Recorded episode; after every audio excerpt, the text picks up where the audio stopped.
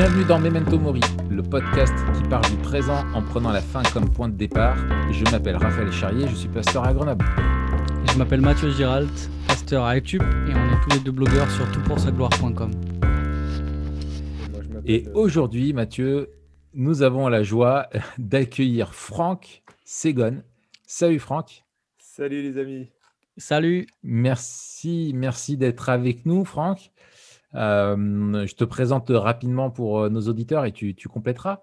Euh, bon, tu es déjà un pote. on, va commencer, on va commencer par là. Et tu es avec moi aussi à la, fac en, master. Et tu es pasteur à Genève. tu l'as été pendant longtemps à Dijon et tu, t'es aussi occupé d'un café. Et aujourd'hui, tu es pasteur de l'Église internationale de Genève. Et tu as publié il y a quelques mois l'évangélisation durable aussi chez les, aux éditions clés. Et, et c'est trop bien de t'accueillir dans, dans, le podcast. Merci ah, beaucoup d'être là. C'est un plaisir pour moi aussi d'être avec vous, les amis. Ouais, c'est chouette. C'est chouette. Alors, tu voulais que je complète? Ouais, vas-y. Ouais. Eh ben, j'ai trois enfants. je suis marié à Sandrine. Euh, et donc, euh, oui, on a travaillé ensemble euh, dans les dix dernières années, 11 même, ouais, on a, travaillé dans ce café et on a eu pas mal de plaisir. Si, tu veux, enfin, si vous voulez, vous êtes deux. ce café a été un petit peu l'application de, ce qu'on avait compris de l'évangélisation. Et donc, on l'a vécu pendant dix ans. Force de, cette expérience, euh, j'en ai, euh, j'en ai sorti un livre en fait. Et puis, et puis voilà, et du coup, euh, ça a donné ce titre parce qu'on a travaillé dans le développement durable et j'ai fait un pont entre ce que j'avais vécu et puis ce que je perçois des écritures sur l'évangélisation. Mmh. Donc, ça a été un mix, l'évangélisation durable. Ouais. Et puis ce qui est, ce qui est excellent, enfin, j'en avais fait une, une recension, mais ce c'est pas parce que tu es un pote, mais ce qui est, bien, c'est que c'est écrit par un Français dans un contexte français. Donc, c'est pas souvent on a des bouquins d'évangélisation qui sont écrits par des, Américains et, on vit pas du tout la même, euh, réalité. Euh, et qui est euh, carré sur la doctrine et qui en même temps est éprouvé par un ministère de terrain, une réalité, d'être confronté à des gens qui ne croient pas en Dieu et de discuter avec eux de la foi au quotidien. Mmh. Et tu n'es pas juste un théoricien, tu es, théologien et de terrain sur ce sujet-là, en plein dedans. Quoi. Donc ça, ça c'est une, une, une, excellente ressource. on est content de t'avoir. Tu seras avec nous aussi la, la, semaine prochaine.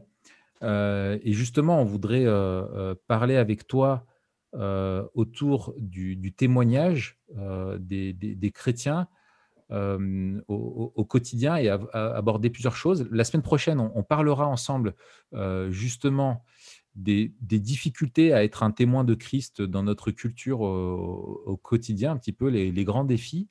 Et cette semaine, on voulait aborder avec toi un, sujet un peu plus précis autour de notre rôle de témoin euh, qui est celui de comment aborder avec, euh, les, avec des non-chrétiens la question de la, de, la, de la fin des temps avec quelqu'un qui, qui, n'est pas croyant, sachant que quand on, euh, effectivement, quand on parle de, de, l'évangile avec les gens autour de nous, forcément, si on parle de, avec, fidèlement de l'évangile, il y a bien sûr derrière la question du jugement, hein, de quoi Christ est venu nous, nous sauver, c'est également du, jugement et donc de la question euh, de, la fin des temps. Et, euh, c'est vrai que c'est euh, quelque chose qui souvent peut s'avérer compliqué à être reçu, disons le fait qu'il y ait un jugement, enfin déjà d'y croire, de ça, du fait que ce soit possible, et ensuite du fait que ce soit juste. pourquoi Dieu me jugerait, etc., etc. Quoi. Donc c'est quelque chose de pas, de pas évident, mais si on veut présenter l'évangile fidèlement, eh bien, il faut, euh, il faut parler du retour de Christ, euh, du jugement, de la vie éternelle, de l'enfer, etc. Et c'est des points, c'est des points pas faciles, n'est-ce pas, messieurs? Vous êtes d'accord avec moi ou je suis le seul à, constater ça? Non, c'est pareil. oui. C'est d'ailleurs tellement pas facile qu'on n'en parle pas souvent. Exactement. Exactement. C'est peut-être trop. Même prêcher dans l'Église, quand le sujet de l'enfer est, présent, enfin, tu vois, c'est souvent pas un sujet. et d'ailleurs, les gens ont des fois des idées, comme sur la vie éternelle, des idées complètement qui, sortent des légendes urbaines ou des traditions, etc., mais qui sortent pas des données bibliques. Hein. Ça, mmh, mmh. c'est c'est sûr, quoi. donc du coup, on va, on va en parler un petit peu maintenant. Et la, première question que je vous propose, euh, on, abordera hein, sur le, comment euh, et puis sur les, erreurs un petit peu ou les, compromissions qu'on pourrait, euh, qu'on pourrait faire. La, première question, Franck, que j'aurais pour toi, c'est comment notre, notre eschatologie, donc notre compréhension de la, de la fin des temps, de la, vie éternelle, du retour de Christ, etc. comment ça, ça doit, notre compréhension de, de, la fin des temps doit nous motiver à, être des témoins Est-ce que la, ouais, est qu'en regardant ce que nous révèle la Bible de la fin des temps, euh, on trouve des, des, des, motivations pour, euh, pour euh, témoigner autour de nous? Alors, moi, je pense que c'est un aspect, oui, effectivement, que. Alors, c'est pas le seul, mais ça en fait mmh. partie. Moi, je ne serais pas pasteur aujourd'hui s'il n'y avait pas l'enfer, par exemple. Parce mmh. que du coup, pas pasteur ou évangéliste, hein, mmh. parce que je, vois vraiment une urgence à ce niveau-là. Quand j'ai pris conscience qu'il y avait l'enfer, alors ça m'a fait prendre conscience que j'avais une responsabilité. je l'avais déjà, cette responsabilité est claire dans la Bible et on n'a pas besoin de parler de l'enfer pour, pour parler de l'Évangile. Mais c'est un des aspects supplémentaires qui, qui motive et qui devrait motiver le croyant. Devant le privilège immense que nous, on a en tant que croyants, où on est sauvé justement de cet état-là de, mmh. sauver du jugement, euh, eh bien, quand on réalise ce, privilège-là, alors on ne peut pas laisser les autres, euh, nos contemporains, euh, aller dans, une autre destinée quelque part. Alors, est-ce qu'il faut résumer un petit mmh. peu les, deux destinées ou est-ce que c'est clair pour tout le monde? Vas-y. Vas-y, vas-y. On, fait ce travail-là quand même. Je pense que ça serait bien de, au moins d'aborder la chose. Alors, d'après ma compréhension, hein, je peux je, pense que vous serez d'accord avec moi. Vous pouvez me corriger euh, si vous voulez. Euh, mais je vois, moi, deux, deux destinées qui, qui, sont claires. C'est la première. Quatre planches ou quatre murs? Comment? Non, rien. C'est une allusion à un truc de rap. Euh. Il n'y a que deux issues. Tu finis ah, entre quatre bah planches ou entre quatre murs. Bref. Excuse-moi, vas-y, vas-y. Alors, moi, je pense qu'il y a, deux destinations. Il y a la première qui conduit les croyants dans la présence de Dieu. Alors ça, on va dire que c'est la destinée la plus heureuse. Et euh, bon, la Bible, elle décrit ça comme euh, un lieu de félicité éternelle, euh, un lieu où Dieu va essuyer toutes nos larmes, où il y aura plus de, la présence du péché, un lieu où on va pouvoir voir Jésus face à face. Donc, du coup, tout ce qui fait notre vie ici-bas, la foi, l'espérance, tout ça, ça n'aura plus lieu d'exister parce qu'on sera face à face avec Dieu et dans sa présence. Et la Bible, elle, utilise bah, un vocabulaire mais assez riche pour décrire ce, lieu-là. Hein. C'est les nouveaux cieux, la nouvelle terre, la nouvelle Jérusalem, le paradis, l'Éden, enfin l'Éden terrestre pour le coup. Le temple, le tabernacle, la patrie céleste, la montagne de Sion, le ciel, ou les cieux, ça dépend. Le royaume céleste, la maison du Père, la demeure du Très-Haut, enfin bref. On, a un vocabulaire mais super riche pour décrire finalement cet état. Donc ça, c'est la première destinée et ça concerne les croyants. La deuxième, et il n'y en a que deux, il n'y a pas d'autre destinée, c'est qu'il y a les non-croyants et eux, ils seront conduits loin de la présence de Dieu. Je vous prends juste un texte parce qu'il me paraît assez clair.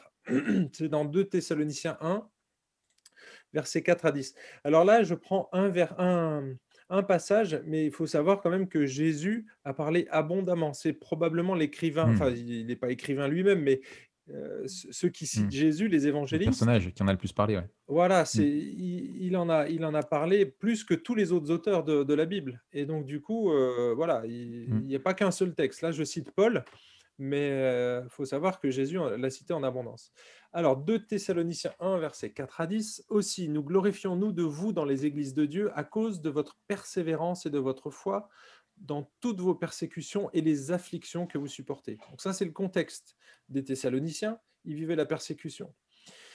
Il y a là, et donc c'est ce que dit Paul juste derrière qui nous intéresse. Il y a là une preuve du juste jugement de Dieu, afin que vous soyez rendus dignes du royaume de Dieu, pour lequel vous souffrez.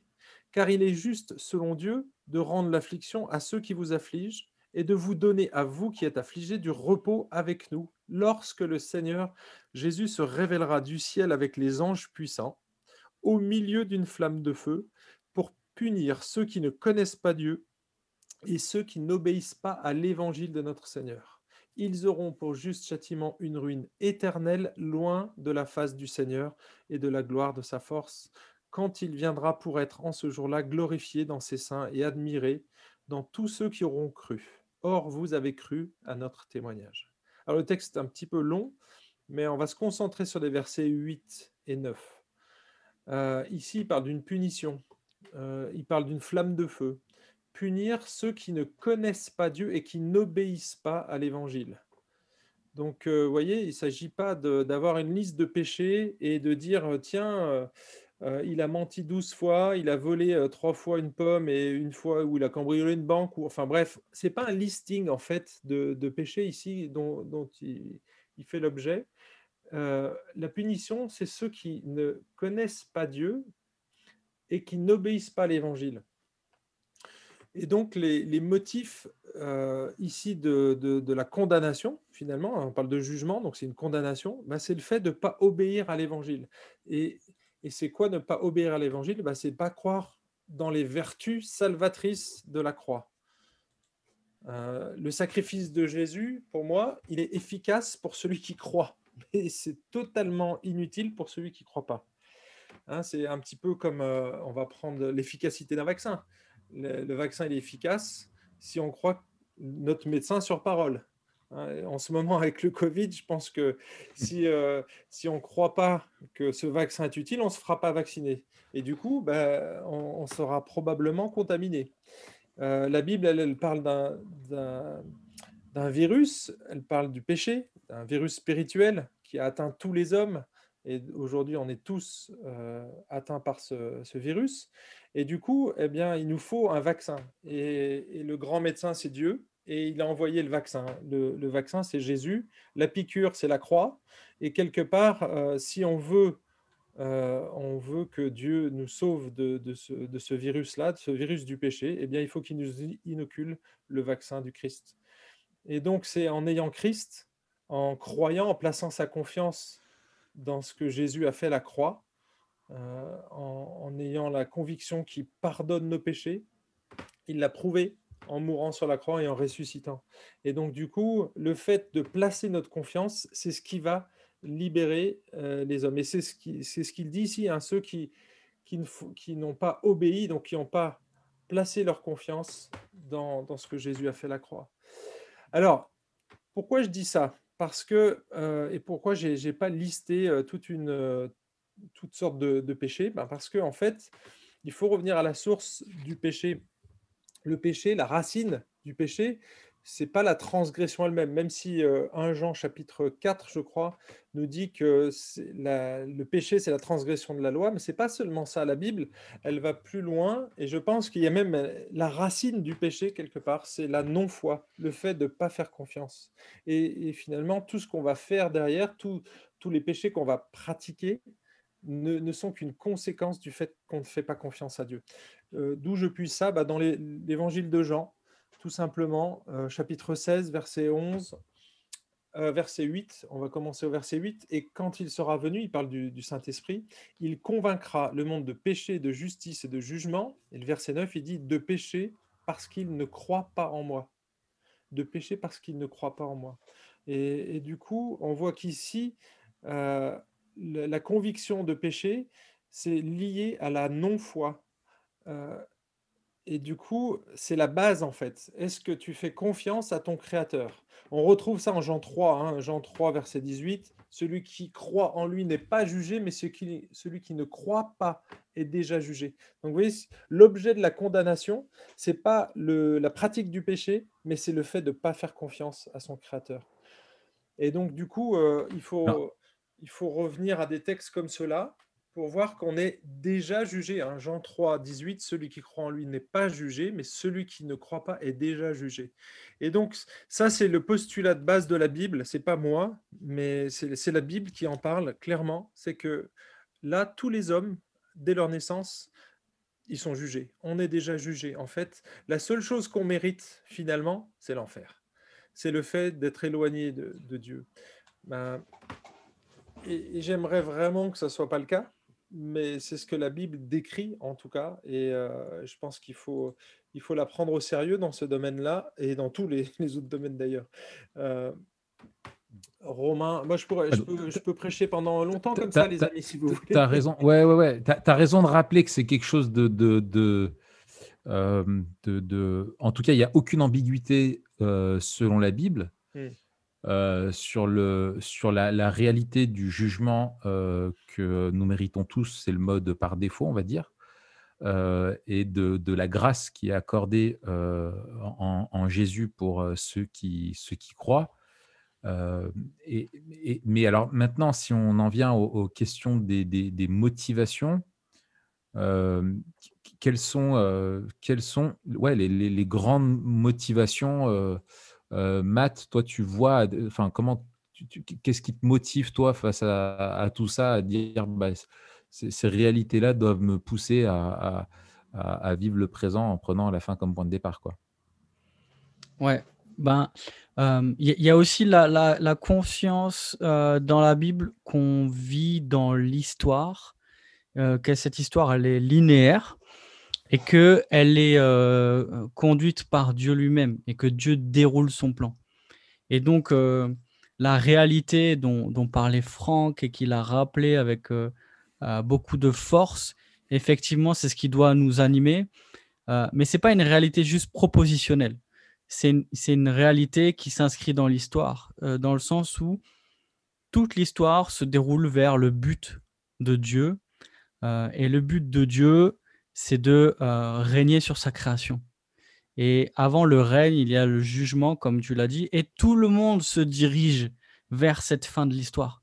Et donc, si tu veux, c'est comme si on était dans un train et on sait que le train va quelque part, euh, et, l'urgence, elle est liée à cette, direction de, de l'histoire. Et donc, quand on devient chrétien, on se rend compte aussi que l'histoire euh, en fait, du monde, ce n'est pas mon histoire. On, a une vision du monde qui est auto-centrée euh, avant qu'on soit chrétien, et ensuite elle est théocentrée.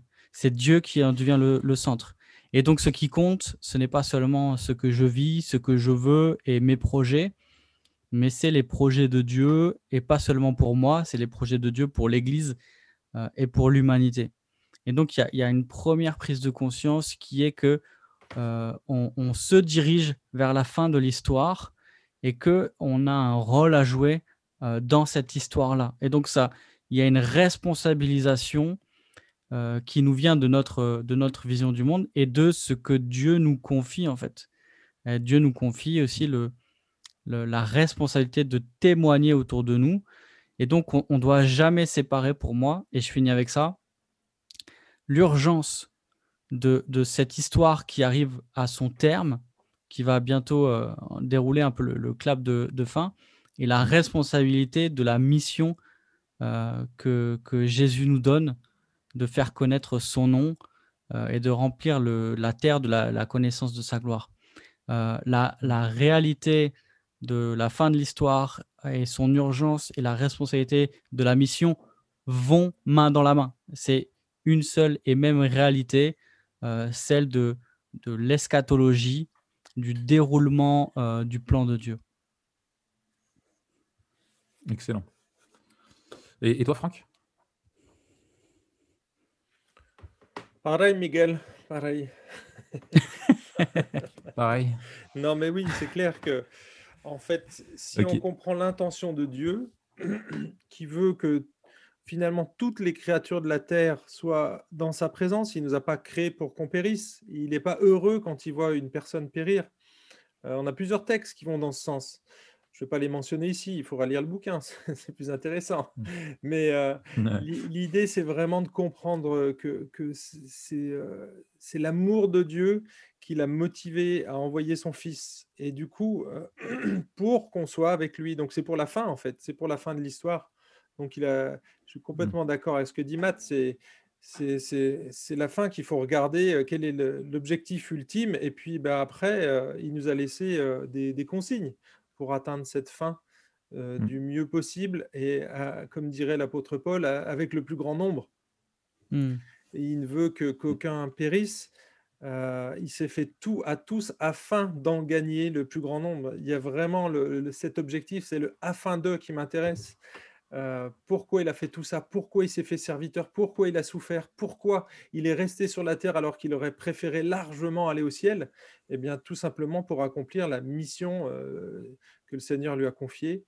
Et, donc, euh, voilà, je crois que le, si, on a vraiment saisi l'aboutissement de l'histoire, eh bien, on comprendra mieux notre rôle ici-bas. Et donc, euh, c'est pas mal de commencer par la fin pour euh, remonter jusqu'au début. Excellent. Et un autre truc aussi, euh, Raph, peut-être ta question me fait penser, on le souligne souvent, mais c'est le lien entre éthique et eschatologie.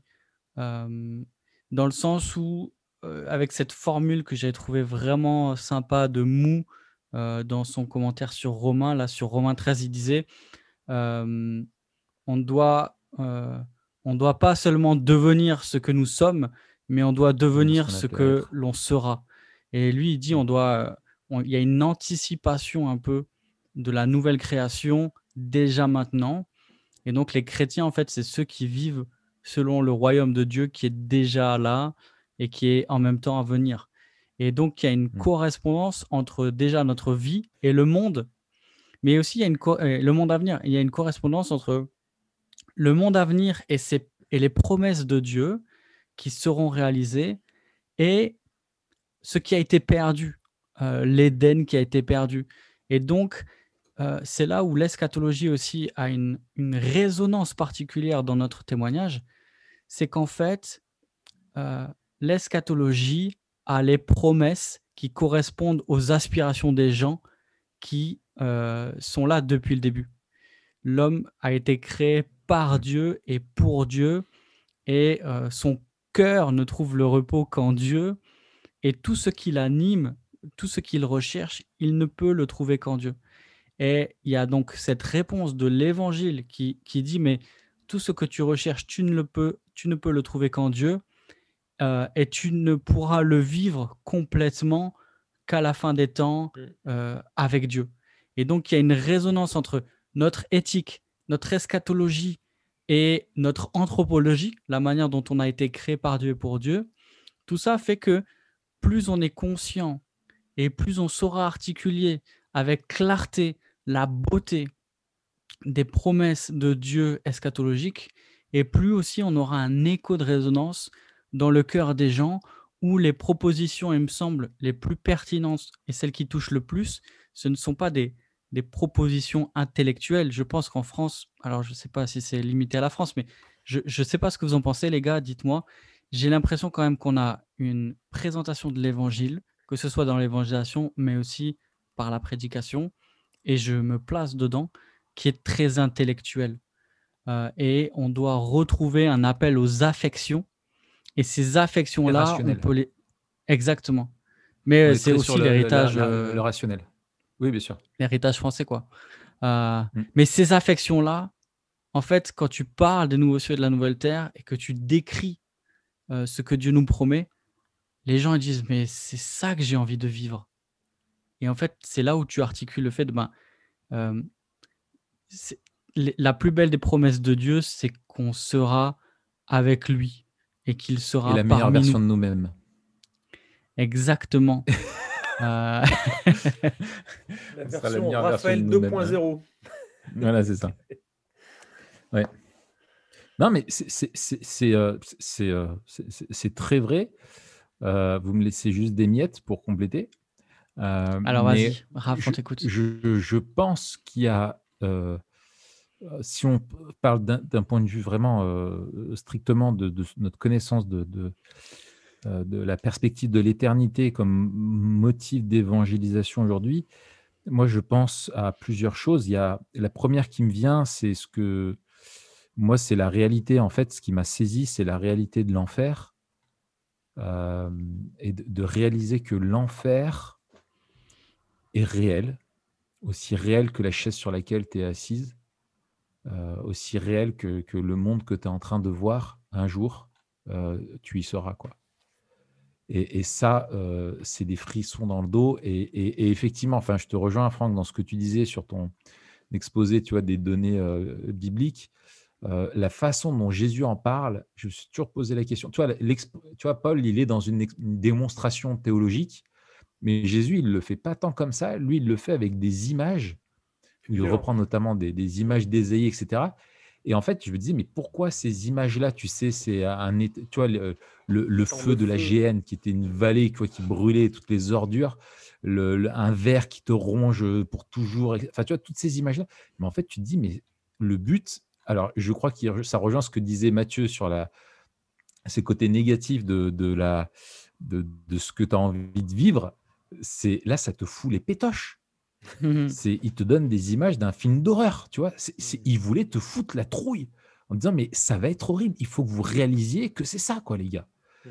Et, euh, et, moi, il y a, y, y a, ça qui du coup, euh, mais je me dis mais moi je ne veux pas ça pour mes amis, pour mon entourage et tout ça. Je me dis mais c'est quelque chose qui est, qui est terrible. Déjà pour moi, je, l'ai compris à ma conversion, mais pour les autres. Et, et, et en fait, pour moi, c'est un motif de de, compassion euh, et de solidarité, où tu ne peux pas vouloir ça pour des gens que, tu aimes.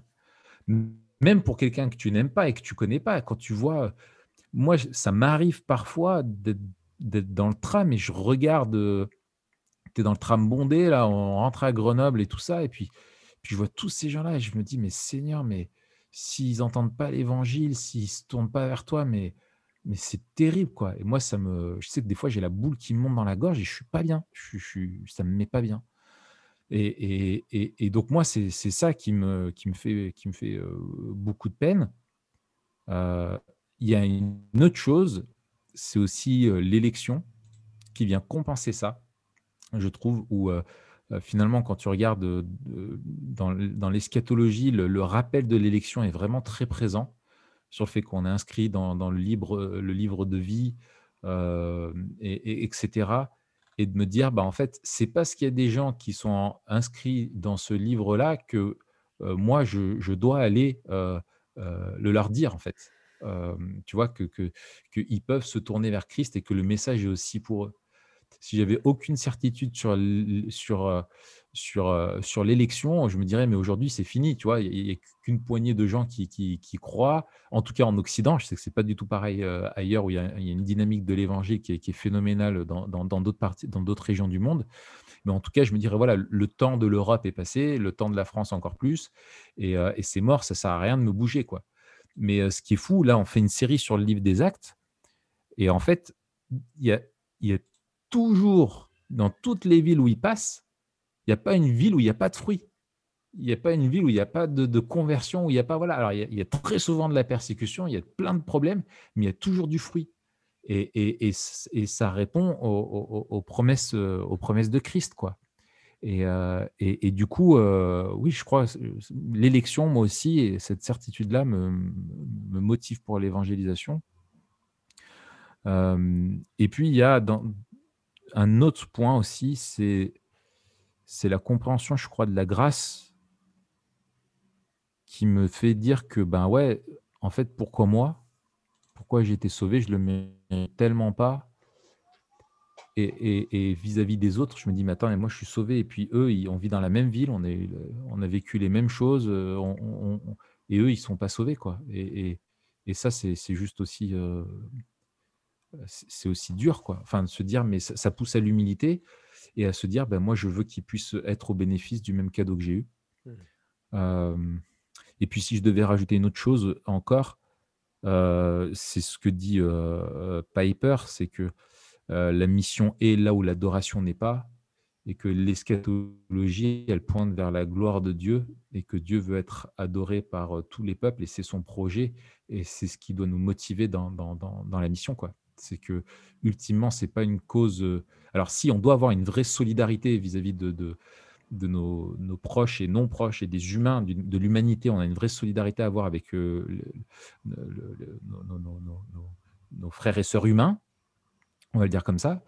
Mais le motif encore supérieur, c'est que, c'est que Dieu veut se glorifier au travers de, la mission, et c'est sa mission, et, ce plan-là, dont tu parlais, Matt, tout à l'heure, il est pour sa gloire, quoi. Et c'est ça qui vise. Et, en fait, obéir au mandat missionnaire et, être des témoins au quotidien, c'est, aussi vivre en cherchant à glorifier Dieu. Mmh. Donc, donc voilà, quoi. Je pense que si vous avez encore des trucs à compléter, les gars? Bon. Alors, si on, si on avance un peu, euh, quelles questions on peut se poser? Euh, Moi, je suggère que ce soit celle euh, des, des, erreurs ou des compromissions qu'on pourrait faire quand on parle de, la, fin, de la fin des temps. Toi, Franck, quelles erreurs tu, vois possibles ou peut-être que tu as commises ou que tu as vues euh, concernant la façon de parler justement de l'enfer, de, la vie éternelle, etc. Euh, qu'est-ce, que tu, qu'est-ce que tu aurais comme conseil à donner euh, pour se garder de ça? Oui, j'ai eu quelques expériences maladroites, mais pas, pas forcément de mon chef, mais vécu des situations. Tu n'étais pas dans une cloche avec une cloche dans la rue? Tu n'as jamais fait ça dans ton café avec, une cloche dans la rue?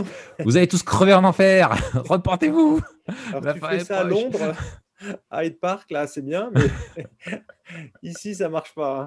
En fait, euh, bon. À Dijon. Sinon, sinon, on te jette de la moutarde dans les, dans les yeux à Dijon. Je veux, je veux pas euh, saper le moral de, de ceux qui, qui, sont appelés à ce ministère-là. Il y en a probablement qui sont appelés, mais en tout cas pas moi. Euh, J'ai pas vu beaucoup de fruits, en, en fait, euh, pour, vous, pour, tout, pour être honnête. Euh, au contraire, j'ai trouvé que le, le fait d'annoncer le message directement, et puis un message apocalyptique, alors déjà, tu passes pour un gros sectaire, et je pense que les gens n'auraient pas à moitié tort. Euh, et en plus, euh, ils comprennent rien parce que on vient chacun avec euh, des a priori, avec un postulat, et le nôtre, il, est, il vient de la Bible. Mais avant qu'on ait ce postulat-là, on croyait à autre chose. Et il il faut pas l'oublier, ça. Je pense que mmh. c'est fondamental pour moi de, de, se dire, OK, quand je dis le mot enfer, on va parler d'un seul mot là, mais on, utilise le mot enfer, qu'est-ce que ça signifie chez l'autre? Quelle est l'image mentale? Quelle est l'image collective? La conscience collective, elle véhicule quoi sur l'enfer? Euh, Aujourd'hui, c'est un repas chez ça. C'est peut-être un repas chez sa belle-mère, tu vois. C'est ça. non, mais en plus, le mot, il est tellement galvaudé. J'ai une pêche d'enfer. Euh, ah ouais, vraiment, c'était d'enfer cette soirée. Enfin, tu vois, mm. le, le, mot est utilisé à, des fins complètement différentes. Tout, tout, mm. est, euh, tout est à revoir à ce niveau-là. Donc, du coup, euh, prêcher un message apocalyptique, déjà pour qu'on soit compris il faut beaucoup de paramètres. Je pense qu'il y en a peut-être quelques-uns qui vont capter le message, ceux qui ont une culture éventuellement soit lointaine, soit plus proche, peut-être des étrangers qui ont vécu, tu vois, dans une culture chrétienne, en christianisme. Mais nous, on est en post-christianisme. Les mots, il faut, tout, il faut tout redéfinir en fait. Et donc, moi, je dirais que la première chose, c'est qu'on ne doit pas présupposer que les gens connaissent l'amour de Dieu avant de leur parler des conséquences de, cet amour. Parce que, en fait, l'enfer, c'est une conséquence de l'amour de Dieu et de sa justice. Et du coup, euh, on ne peut pas parler des conséquences de cet amour et de cette justice s'ils n'ont pas encore saisi ce qu'était l'amour de Dieu, le Créateur, etc. Et donc, euh, je pense qu'il faut vraiment... Euh, il, faut, il faut rappeler le méta-récit, tout simplement. Moi, je repartirais euh, pour reposer les bases, reposer les fondements.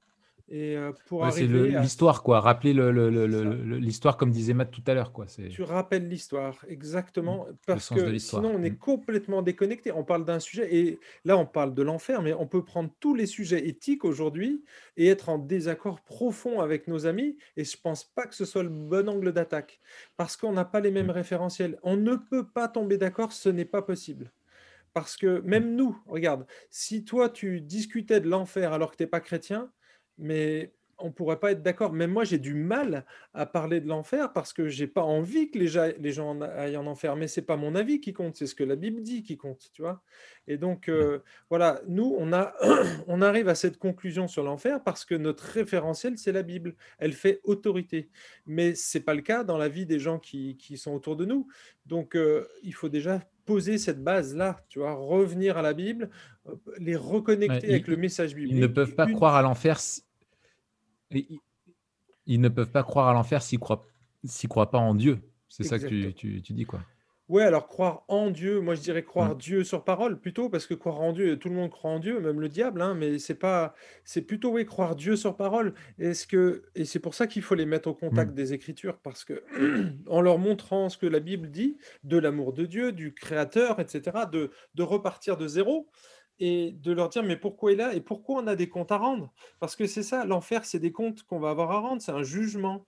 Donc euh, du coup, euh, ça veut dire que ah tiens, il y a peut-être quelqu'un qui m'a créé, ok? Moi là j'ai une tasse sur mon bureau. Souvent je prends n'importe quel élément et puis je pars de, de, ça quoi, de ma montre. Je leur dis mais à ton avis, est-ce que ça c'est fabriqué, euh, c'est fabriqué par hasard? Les personnes disent bah non, c'est très bien que c'est un fabricant qui a fait ça, c'est une évidence, etc. Puis alors je lui dis mais ouais, euh, ma montre, tu vois, j'ai essayé d'en démonter une une fois, j'ai démonté tous les mécanismes à l'intérieur et j'ai essayé de les remonter. Alors j'y suis pas arrivé, les amis, je suis pas horloger, mais euh, il y avait, euh, il y avait, elle marchait déjà pas. Tu es à, Genève maintenant, tu devrais progresser. ouais, je chez Rolex. Non mais sans rire. Donc en essayant de la remonter, je me suis aperçu que c'était mais ultra complexe. Et puis après, tu prends ta montre et tu la compares à ton corps humain ou à, l'univers. Et tu vois que ta montre, mais c'est des cacahuètes. Pourtant, si on dit que l'univers est, le fruit du hasard, c'est comme si tu prenais ta montre, tu la démontes entièrement, tu la jettes tout en l'air, et puis tu attends 10, 10, milliards d'années, et, hop, tiens, que ça te donne une montre.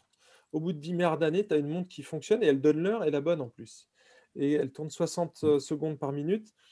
Donc, c'est ça le hasard. Et donc, du coup, à partir du moment où on revient à ce fondement-là, en disant, OK, si cette tasse ou cette montre, elle n'a pas été fabriquée par le hasard, alors et là, on commence à parler du créateur. On dit, ben voilà, on part, moi je pars de ce présupposé en disant, OK, si, la probabilité, elle est quasi nulle que cette tasse, elle soit arrivée euh, par hasard, alors ben, moi je pense que pour l'être humain, il en est de même, pour l'univers, etc. Et donc, du coup, je pars voilà, d'un élément créationnel, enfin de, base, hein. on revient de la, à de la théologie naturelle, entre guillemets, et, de là, on, arrive à la Bible, et de la Bible, on arrive à Jésus, et de Jésus, on arrive à l'enfer. Mais tu vois, il y a un processus, je pense qu'il faut vraiment pas négliger. Euh, donc, moi, si je résume, c'est on, ne présuppose pas que les gens connaissent l'amour de Dieu avant de leur parler des conséquences de cet amour. On doit se détacher du message et bien leur dire que c'est pas de notre faute, Hein, que nous, on préférait de loin qu'il n'y ait pas d'enfer, mais bon, voilà, c'est comme ça. C'est ce que la Bible dit. Et, euh, moi, je dirais en dernière, euh, dernière ressource ou dernier élément, c'est qu'on ne doit pas occulter de parler de l'enfer parce que ça fait quand même partie de la non-foi. Donc, c'est les conséquences. Mais vous voyez, avant d'en arriver là, il faut déjà avoir décrit le reste, à mon avis. Bon, je ne sais pas ce que vous en pensez. Oui, je voudrais, ouais, ouais, je, voudrais rebondir là sur, ce que tu viens de dire. Euh, je, pense que effectivement, c'est, euh, euh, on ne peut pas ne pas en, parler parce que si les personnes te disent mais moi je m'en fous, je peux très bien vivre sans Dieu et ça change rien pour moi, ça changera rien à ma vie. Tu peux pas, tu dis non, c'est faux parce que tu vas un jour, tu vas mourir et tu seras face à Dieu et, là, ce sera trop tard.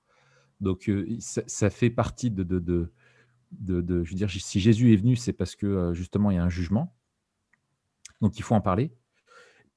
Mais je pense que ce serait donc une grave erreur de, ne pas en parler. Et j'avais écrit un article sur l'enfer, et je me souviens dans, ma conclusion, je, disais que le, meilleur moyen d'envoyer quelqu'un en enfer, c'est de jamais lui en parler. Tu vois, c'est encore un des meilleurs moyens d'opérer. Tu vois, s'il n'y en a pas, bah, tu es tranquille, tu l'envoies dedans. Quoi, tu vois, c'est le, bon, le gros piège. Mais, mais je pense aussi que l'enfer, parce que tu disais, tu, tu as fait allusion à ça, Franck, dans le sens où c'est aussi une doctrine qui est liée à l'amour de Dieu et à sa justice, qu'il y a aussi une présentation positive de l'enfer. Mmh. Et on en a déjà parlé, je crois, Matt, c'était dans quoi? Je crois que c'était sur la justice. On avait fait un, on avait fait un épisode sur la justice, Matt? Ah oui. Je crois.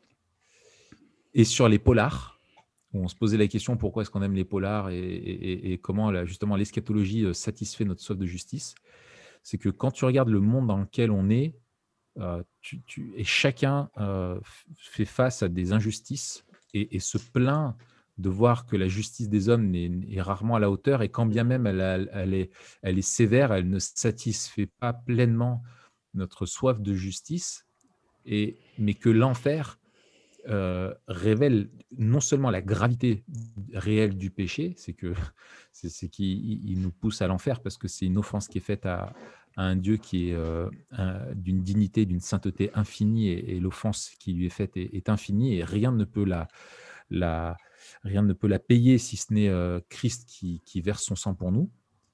Et en même temps, ça satisfait aussi du coup notre, notre, notre, notre, notre besoin qu'une justice soit rendue Mmh. Euh, et de savoir que, bah oui, telle personne est, est morte sans, sans payer aux hommes sa, dette, bah, elle n'évitera pas le jugement de Dieu. Et je pense que ça peut être vraiment un, point d'entrée pour montrer qu'en fait, on aspire tous finalement à, si, on aspire tous à ce que l'enfer existe, mais du coup, il existe. Et du coup, il y a ta question sur toi, quoi. C'est dire, il est, du coup, il est aussi pour toi. Tu vois et c'est ça que, c'est comme, euh, ouais, il faudrait enlever le péché du monde. Et pourquoi Dieu n'enlève pas le péché du monde? Bah, ok, s'il arrête maintenant, il siffle la fin de la partie. Et eh ben, toi, du coup, où est-ce que tu en es, quoi? Tu vois, c'est la même chose, quoi. Et tant que tu n'es pas euh, justifié par, euh, par ta foi en Christ, et eh ben, tu es, aussi dans le même camp que, que, le pire des criminels et, et, auras, et tu, tu, tu, tu vas dans la même destination, quoi. Donc moi, je pense que c'est, il y a une vraie présentation, au lieu d'être dans la présentation des fois, oui, caricaturale et apocalyptique de l'enfer, euh, du jugement dernier, de la fin des temps, et, etc. Euh, comme tu vois, euh, Homer Simpson qui pète un plomb et qui avec une pancarte dans la rue et la cloche, voilà, tu vois, comme un fou. Il y, a, y, a y, a, y a aussi une vraie, une vraie ça rejoint ce que tu disais, Matt, les affections que l'on a. Il y, a, une aspiration à, à ce que l'enfer existe et que le, méchant euh, soit, euh, soit jugé et paye pour, euh, pour ses fautes. Mmh. Et toi, Matt? Mais je pense, alors vous l'avez soulevé un petit peu en, creux, je pense qu'on a perdu aussi des, des, comment dire, les occasions de parler de l'enfer, ou en tout cas qu'on en parle moins, parce qu'aussi notre théologie de Dieu a été amputée et en fait, si on redécouvre Dieu pour qui il est, et c'est toi, Franck, qui le soulignais, je crois, quand tu parlais de, sa justice, de sa sainteté et, de son amour, quand on a amputé en fait Dieu, son caractère, sa volonté, en fait, on ne comprend pas la place que peut avoir l'enfer dans un monde créé par un Dieu qui ressemble au Père Noël euh, euh, mélangé à un bisounours. Et on se dit, en fait, non seulement c'est pas pertinent, c'est ultra offensant, euh, parce qu'il y a une. plus que toute autre doctrine, peut-être, il y a cette idée que, un, elle est absolue, et deux, alors déjà, on n'aime pas l'absolu, on est relativiste, humaniste, etc. Et deux, ça fait pas du bien. Et si ça fait pas du bien, ça fait du mal. Et si ça fait du mal, c'est méchant. C'est pas bien. Et, et mm. méchant, c'est pas bien. Euh, et donc, dans une société, en fait, c'est ça, c'est pas inclusif. Dans une société où on on peut plus offenser personne pour rien sur n'importe quoi. Euh, et souvent, on, souvent, on, c'est des bonnes raisons hein, de, de, réfléchir à ne pas offenser les gens. Mais là, en fait, c'est ultra offensant et c'est normal, en fait. Et c'est normal parce que ça va euh, à l'inverse de tout ce que l'on est. Et tant qu'on n'a pas retrouvé Dieu pour qui il est, on ne pourra pas annoncer l'enfer aussi pour ce qu'il est. Et donc je pense que euh, une présentation juste de Dieu va impliquer une présentation plus simple de l'enfer. Parce que même si les gens ne sont pas d'accord avec nous, ils seront obligés de reconnaître que Dieu ne serait pas juste s'il ne punissait pas le mal. Mmh. Et donc, en fait, on veut les amener à reconnaître non seulement la réalité de l'enfer, mais aussi la justice de Dieu, sa sainteté, etc. Et que finalement, l'enfer est compatible avec Dieu, mais peut-être pas le Dieu qu'il s'était inventé. Donc je pense qu'il y a un lien aussi entre notre doctrine de l'enfer et notre doctrine de Dieu. Ensuite, deuxième truc, je pense qu'il y a des fois, et toi tu l'as souligné Raphaël, il y a des fois... Tu dis Raphaël Ouais, je dis Raphaël quand je veux être. C'est que tu veux m'engueuler ou quoi? Parce que Marion, quand elle dit Raphaël, mon gars, ça, ça, sent très mauvais, tu vois.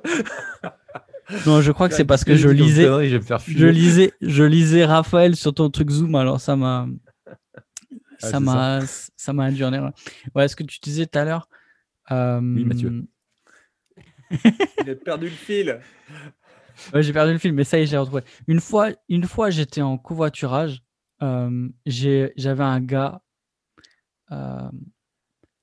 l'indifférence complète. Et, et, c'est rarement ça, hein, parce que dès que tu dis que tu es pasteur, tu es machin, il y a des gens soit qui sont pas d'accord, soit qui vont te provoquer avec des questions un peu pièges, ça, ça m'est arrivé plein de fois, soit ça va partir en débat, soit ils sont intéressés parce qu'ils ont plein de questions sur la religion, ils savent pas qui l'a posé, machin.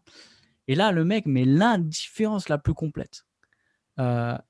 et ça, je dirais, c'est la dernière carte à jouer, mais parfois c'est la seule carte à jouer en disant mais ok, mais en fait tu sais que peu importe ton indifférence, il y a une réalité et cette réalité là elle est terrible et tu dois au moins te poser des questions.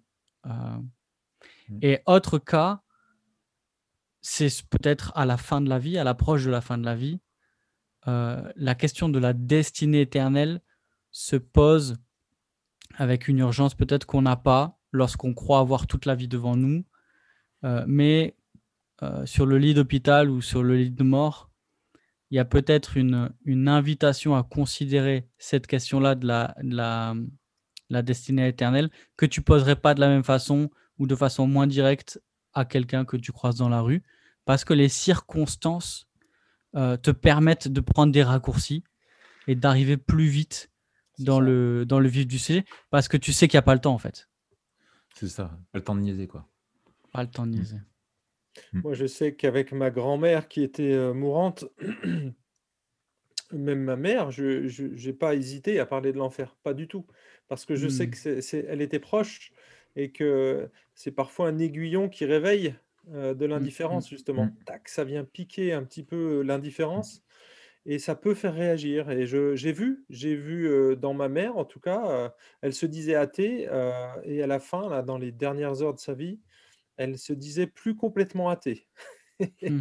elle a même mmh. accepté que je prêche à son, à son enterrement. Donc, je me suis dit, bah écoute, le Seigneur, il, sait tout ça.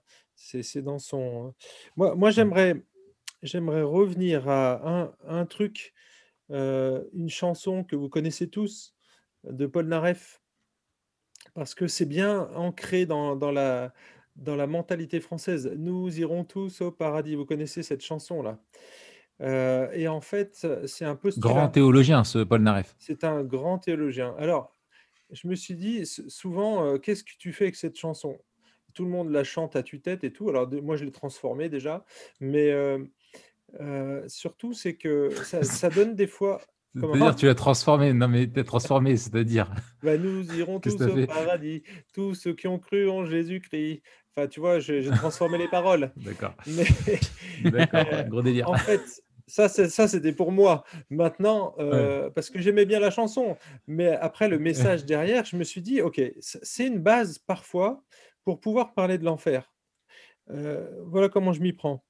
Euh, une, personne aborde cette question-là, oui, mais on va tous au paradis. Écoute, je dis, bah, écoute, on va y réfléchir. Alors, si tu es satanique, que tu, ou que tu n'aimes pas une personne, mais vraiment que tu la détestes, et qu'on te dise, voilà, eh bien, quand tu vas mourir, tu vas te retrouver pour l'éternité dans sa présence. Est-ce que ça s'appelle de l'enfer ou du paradis, à ton avis? Eh bien, sûr, la personne va te dire, bah, c'est plus proche de l'enfer que du paradis. Eh bien, c'est la même chose avec le fait de dire que tout le monde ira au paradis. Philosophiquement, ça ne tient pas la route, parce que du coup, on va, on va mettre tous ceux qui détestent Dieu dans le même panier avec ceux qui aiment Jésus, tu vois. Et on se retrouve tous dans la même famille. Tu, imagines le, le, lieu de, discussion que ça va provoquer, mais, mais c'est surtout complètement incohérent. Dieu, Dieu ne peut pas imposer le ciel mmh. aux, humains justement parce qu'il y a cette, ce libre arbitre et il ne nous imposera pas, il violera pas notre conscience. Et je pense que ça, il faut le... Et ça n'enlève pas l'élection. Hein. Je, suis calviniste. Euh, je pense mmh. qu'il faut, il faut les deux. Les deux, ça fait partie du message biblique. Dieu ne nous imposera pas le ciel. Il nous impose pas le salut. Il s'impose pas à nous. Euh, il nous convainc. C'est pas la même chose. Et donc du coup, je pense que voilà, c'est un des, un des aspects. Je pense qu'il faut faire réfléchir les gens quand ils disent, ils disent cette phrase pour moi, c'est incohérent et il faut aller jusqu'au bout du raisonnement pour voir que ça ne tient pas la route. Ça tient pas la route. Mmh. je, je, je, trouve euh, un autre moyen, enfin, je, rejoins euh, complètement ce que, ce, que, ce que vous dites. Je pense aussi comme dans la façon d'aborder le sujet, hein, parce que c'est de ça dont on parle, comment on fait pour l'aborder. moi, je trouve effectivement, le fait qu'on vive dans un monde où on ne pense pas à l'enfer parce que on a aussi évacué la mort de la vie. tu le vois d'ailleurs avec le, coronavirus, on nous dit que c'est anormal de mourir. C'est quand même complètement, complètement dingue. Tu vois, il y a un truc qui est, mortel, mais c'est anormal de mourir. Il y a, ce refus-là. Et finalement, ce qui se passe en ce moment a, pas mal, je pense, secoué beaucoup de monde aussi pour ça, parce que on avait fait un épisode hein, sur la mort, Matt, là-dessus, on vous renverra à ça, mais dans notre culture, a, mis la mort derrière des écrans et, de façon complètement... On a fait un spectacle, mais virtuel, mais le réel et le quotidien et le banal, elle l'a complètement, elle complètement rejeté. Et, finalement, ouais, la mort, malgré tout, se rappelle à, nous régulièrement et, des fois, Dieu secoue un petit peu les choses et, nous sort de notre confort pour notre, pour notre bien dans, ce, dans ce domaine-là. Et donc, c'est une chose. Et, je trouve aussi justement, avec cette mauvaise théologie, enfin, ce refus de penser à la mort, et à la fin de sa vie, ce refus de vivre le présent en prenant la fin comme point de départ, justement, euh, empêche de se poser des bonnes questions, où c'est, je trouve, aussi effarant comment on se rassure juste avec des petites formules ou des, croyances qui sont absolument pas fondées euh, et qui reposent sur rien. Par exemple, j'ai été très... Bon, ça va vous faire marrer, je pense mais j'ai été vraiment, moi, très touché par la, mort de Diego Maradona. Maradona, purée, c'était quand j'étais petit, c'était Diego, quoi. Tu vois, c'est la légende du foot, tu vois. Et, le gars, quand tu as vu sa fin de vie, ce qu'il est devenu plus tard, et puis tu le vois mourir comme ça, tu dis, purée, mais quelle déchéance. Et moi, ça m'a fait, ça m'a fait quelque chose. Et c'était incroyable de voir toutes les réactions qui, se, qui, qui, qui était, ah bah maintenant, le, le dieu du foot euh, a rejoint son paradis, tu vois, euh, euh, des, des, la main de Dieu et, entre les mains de Dieu, enfin voilà, tu vois, que des petites phrases comme ça, mais qui reposent sur rien. qui sont dites par des gens qui sont soit agnostiques, soit athéistes, soit que sais-je, et qui se contentent de ça. Et en fait, tu as envie de dire, mais non, il faut creuser, quoi. Et, creuser cette question de, la mort, de l'après, du coup, amène à la question globale de l'eschatologie et, donc de l'évangile aussi. Mmh. pas focaliser juste sur la question de l'enfer, mais sur la question de la, de la destinée de la vie. Où va ta vie? Et, et où est Diego aujourd'hui Qu'est-ce qui te fait dire?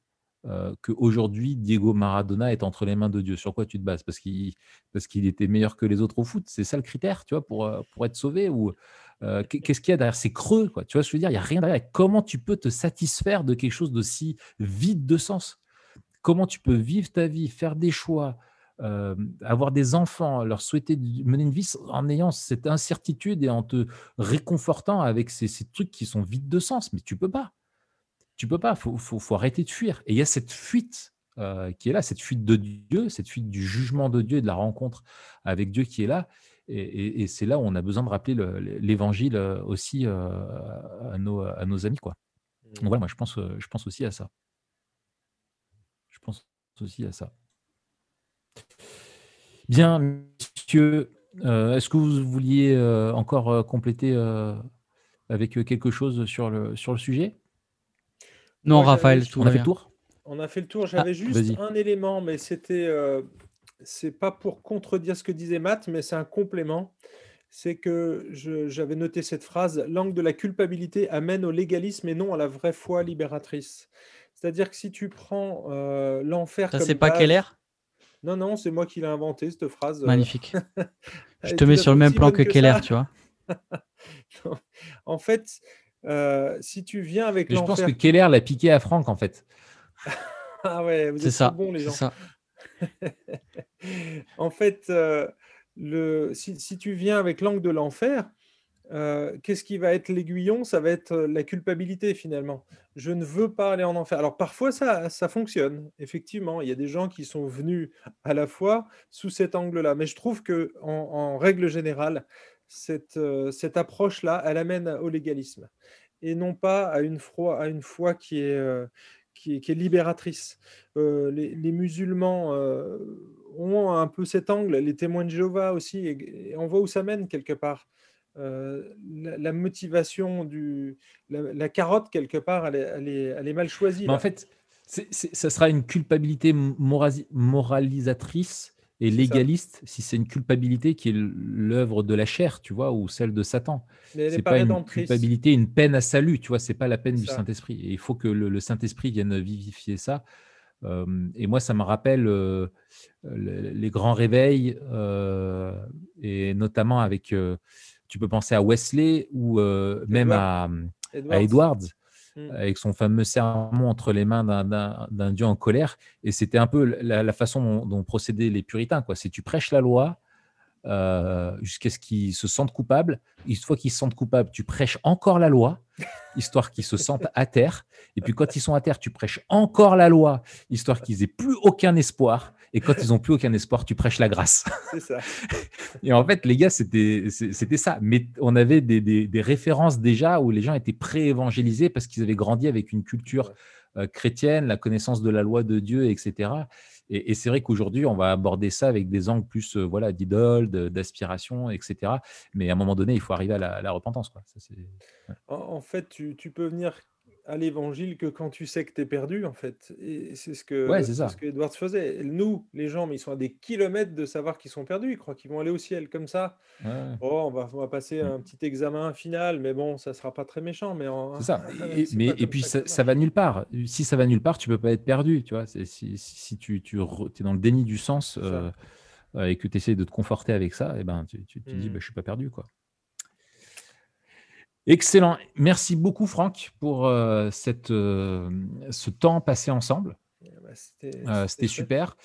On, rappelle donc l'évangélisation durable qui est aux éditions clés. Vous avez le lien dans la description de, l'article. Je vous mettrai aussi ma, ma recension.